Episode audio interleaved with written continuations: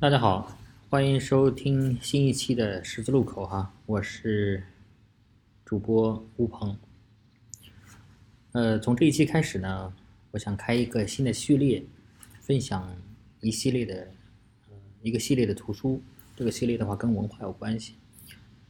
啊，也是我现在正在关注的文化数字化这个领域。那么今天开始呢，分享第一本，叫《作为武器的图书：二战时期以全球为市市场为目标的宣传、出版与较量》。这是来自于美国约翰·亨奇呃著作的一本书。那么为什么分享这本书啊？我觉得呃很重要的一个背景是。你们今天我们的这种竞争关系已经已经是一个全面的、总体上的。那么在这个过程中呢，除了啊可见的这种热战以外的种种的方式方法、科技、贸易、文化都会作为我们的竞争的手段啊。那么啊这本书呢，它其实是把二战时期啊如何把图书作为思想战争中最有效武器的一个专注。它从出版行业的这个角度来去做了一个论述，那么同时呢，嗯，它提供了一个非常有意思的视角，是它不仅仅是嗯官方机构，而是一个出版行一个机构，然后相互之间是怎么配合啊来达到了这样一个目标的。嗯，这本书它讲的这个故事呢，它从一个什么地方开始呢？实际上就是在诺曼底登陆的时候。那除了和这些武器装备、士兵同时到达诺曼底的海岸的这一部分的呃装备设备里边的话，就有图书。也就是说，他把他的图书真的是当做武器设备、武器装备啊，和这帮人从第一日这一天，大家知道那个 D D D Day 这个概念是用来描述登陆作战日的那个缩写，从那一天呃开始。或者说在那之前就已经开始做了准备，啊，就是美国的出版业是如何在此之前就开始筹划准备，然后和战时的新闻局和军队去合作，然后成为美国发动这种宣传活动和思想战争的一个有力工具。那同时的话呢，他们自己也开拓了市场。那么他占领了战后的这些国家，啊，不管是因为战败国也好，甚至是他的同盟国，对吧？呃，他的这些一个呃。图书既作为一种商品，同时又作为一种文化消费的产品，同时又作为一种意识形态的工具，啊，去配合的这么一个故事。那么这个故事的中心呢，它既不是官方机构，也不是这个非政府部门，而是说是两者之间的一个配合。这个的话，我觉得是特别特别有特别有价值的一件事情。就出版行业他们的这些从业人员，这些出版社的老板、资深的图书策划人。啊，他们组织了战时图书委员会，也就是 CBW。那么当时的呃，美国总统、美国政府这边呢，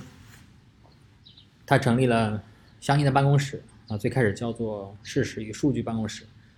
啊，在四二年的时候，他们将它改成为战时新闻局，然后 Office of the War Information。这两个机构之间有配合，有博弈啊，最后呢，它的结果是什么？它的结果是。呃，对海外出版了一系列的图书，并且构建起了这个网络，所以有重点稍微讲一讲这个呃 CBW，这个也是这本书里面的一个重点啊。CBW 叫战时图书委员会。那么它成立的一个呃背景是什么呢？就是这本书它核心来说的话，它分三个部分。第一个的话就是战前美国出版业大概处于一个什么状态下，然后呢，同期的全球市场大概是一个什么状态下。第二的话呢，就是战时，当战争已经开始了之后，那么呃，出版业受到了什么样的影响？那么美国的出版业的这些从业人员，他们在这个过程中的话，进行了什么样的一些准备？进行了什么样的规划？什么样的调研？然后呢，打算推出一个什么样的计划？啊，那最后的成果呢？成果是，呃，他在这个过程中出了四个系列的呃版本的图书啊。第一个的话，呃，是他的呃。这个军队版本啊，第二个的话是它的这个呃跨大西洋的版本，第三个的话是新世界书架的版本，啊，还有一个的话是海外版本啊，所以这是它的一个在它短短的存在的四年之内啊出了这样四个版本，啊，那么这个这是他战争期间，那么战后的话呢，等于说是，那么作为呃你的战士图书委员会肯定就要去呃终止他的使命。那与此同时的话，他们做了一些努力，成立了这样一个叫美国出版的呃协会，美国出版行业协会。这个协会存在时间它是比较短，啊，它是比较短。那 CBW 就是 C Council on Books in Wartime。那么这个机构的话呢，是一九四二年成立的，啊，一九四二年成立的话，它的标语标签就是叫“书籍是思想战争中的武器”。他们由这个出版家啊、发行者、图书馆员、著作人共同参与的一个非营利组织。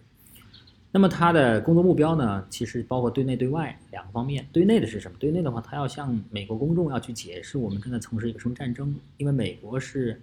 没有遭到这个。就是本土啊，它的本土没有遭到战争的，除了像珍珠港以外，它的本土是没有遭到战争的。它的公众对于这种战争的体会，它的仅仅是从呃这种物资啊、物资的一些影响上感受到的。那么其他的方面的话呢，它还是相对来说比较和平的一个状态。那出版行业的人需要去解释我们为什么处在一个战争的状态之中，我们的战争目标是什么，和平的目的是什么，要去加强他们的战争的意志。那么同时的话，他要传播这种战争所需要的一些技术，然后呢，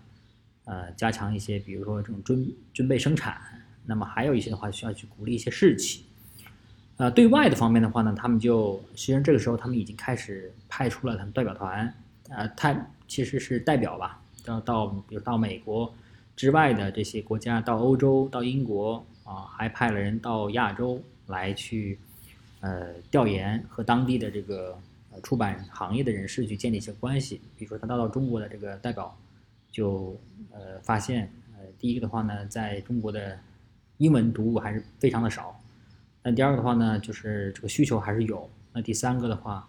呃，重要的合作伙伴他选了两个，一个的话是商务，一个的话是中华书局，那么这两个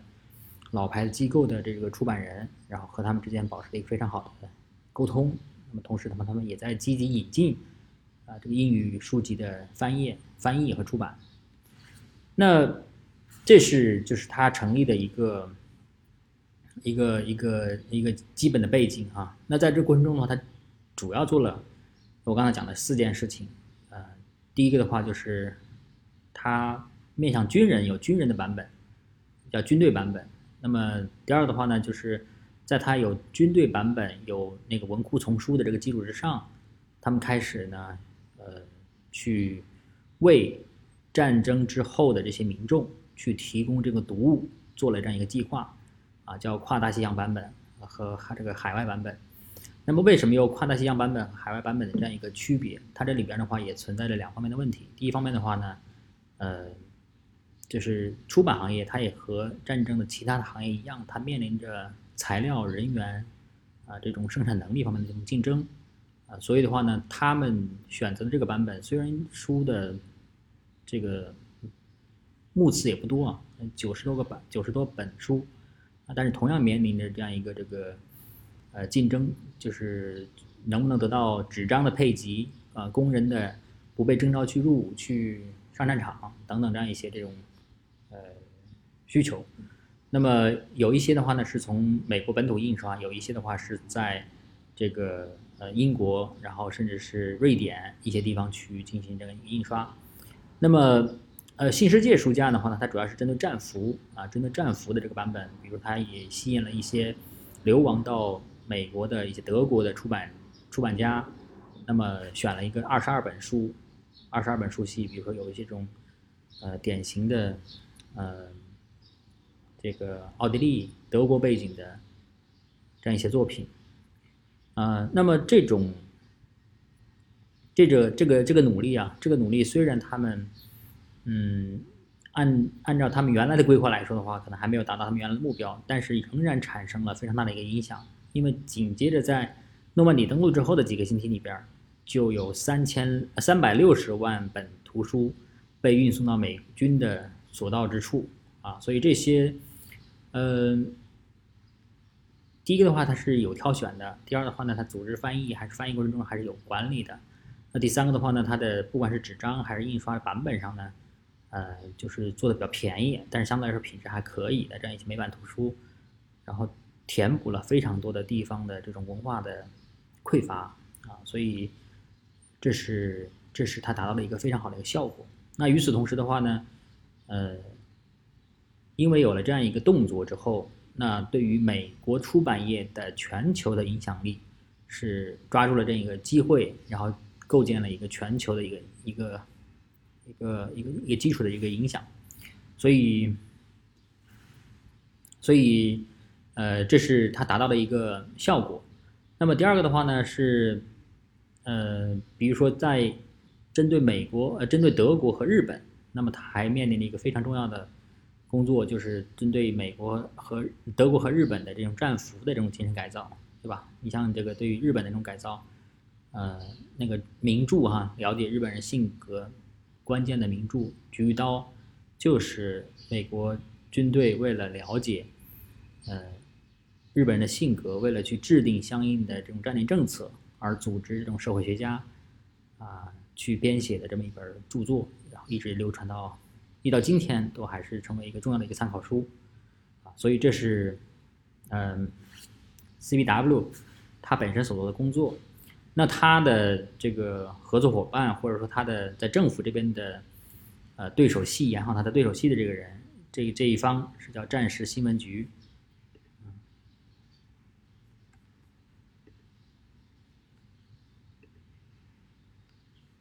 战时新闻局的他所他所这个起到的一个作用哈，就是说，嗯，把政府的。和军队的他们相应的这方面的组织工作，从情报到图书，到和军队之间那种协调，然后进行了组织。那他的针对图书相关的这种合作呢，也非常的深入人心。这种合作关系促进了他二战时期宣传的这种巩固性的阶段啊。所以他呢，呃，对于美国想要去赢得这些从轴心国解放出来的民众的心。啊是非常有帮助的，所以这是它达到的一个效果。那么战后呢？战后的这个战后的这个呃这个结果啊，它嗯可以从两方面来说。一方面的话呢是这个战时图书业的委员会，那它结束之后的话。嗯，行业从业者成立了一个叫美国国际图书协会。嗯，这个美国图书协会呢，形成了一个形成了一个呃非营利组织。那么这个非营利组织的任务包括呃继续来协调来自政府和非政府机构的这种订单啊，包括欧洲，包括美洲。包括等等这样一些这个业务。第二的话呢，他把现有的这种出口实体的这种这种事情和呃和其他的领域里面去进行合作，比如说啊还没有打开的市场的一些地方，比如像中国这样一些地方，是吧？第三个的话呢，他还为政府部门提供一些收费服务，比如说翻译计划等等。第四个的话呢，是要去做一些调查研究，作为他们决策的一些依据。但是这个。那它的经费来源来自于这种会费啊，所以这个因为缺少了一个战争这么一个大的呃凝聚大家共识的这么一个背景吧，或者说背景不一样了，所以这个协会很快就很快就偃旗息鼓了，然后它的这种呃这这种状态这种呃维持不下去了，那么他们的一个。一个一个一个很核心的一个失败的一个原因在于，这种协会的工作人员为美国图书的总体宣传所付出的努力的价值，啊，然后学会存在本身的价值，然后呢和它本身的这种商业模式之间吧，应该来说是存在了一个冲突，所以这个的话就在于它它的它的本身这样一个大的协会一年之后就呃解散了，然后呢取而代之的是若干个分散的小的这种协会。那么确实也有人，也有人哀叹哈，说他的失败，呃，意味着意味着这样一个是他和英国文化协会的这种海外图书计划进行对抗的这么一种努力，呃，也也受到一些影响。那么，我觉得这方面可能两方面的原因都有。一方面的话是本身呢，呃，战争结束之后，那么这种凝聚大家共识的这种背景的东西消失了。另外一方面的话，其实图书在战后的话，它同样还是面临着各种各样的宣传形式的竞争啊，影视、广播啊，包括。后来的种种啊，当时当然当时还没有互联网，但是，呃，像影视、广播、报纸等等这样一些东西的这种传播的方式，也对于他们图书行业的、出版行业的也带来一定的影响啊。所以这是这本书哈，我觉得呃，重点要分享的一个核心的内容，其实就是他在战争期间，然后做了怎么样的一个动作，做了怎么样的一个工程，就是这四个出版计划这个工程，然后成功的。完成了战时的宣传，那么同时的话呢，也在战后为它本身的这个新市场拓展做了一个非常好的基础。这是我想分享的第一个部分。第二个部分的话呢，其实我想讲的其实是，如果说那个时候啊，大家关注的焦点是作为武器的图书的话，那么今天我们想关注的一个点，实际上是作为武器的大模型啊，大家可能知道的这种人工智能这种东西，对吧？呃。三个观点啊，第一个观点就是说，呃，人们关心的消费的这种文化的形式，其实在不断的发生变化，啊，图书当时是重点，后来的话是广播，然后和电视，呃，影音，呃，我不是说有了这个就取代了那个，只是说大家的这种消费的形态啊，那么在互联网上，大家也其实也可以看得很清楚，呃，早期的是新闻网页是吧？后来公众号这都是文字的，那么后来的话呢，很快有这种视频网站啊，那今天的话有这种长视频的网站，实际上是把原来的制作的这种长视频搬上去。那么后来的话，现在有这种短视频，就原生的这种短视频，UGC 这种版本的短视频。所以的话，我觉得，我觉得这个呃，如果说有一个趋势的话，就原来的话是这种 PGC 的产品，后来是 UGC 的产品，那么下一步的话肯定是 AIGC 的产品。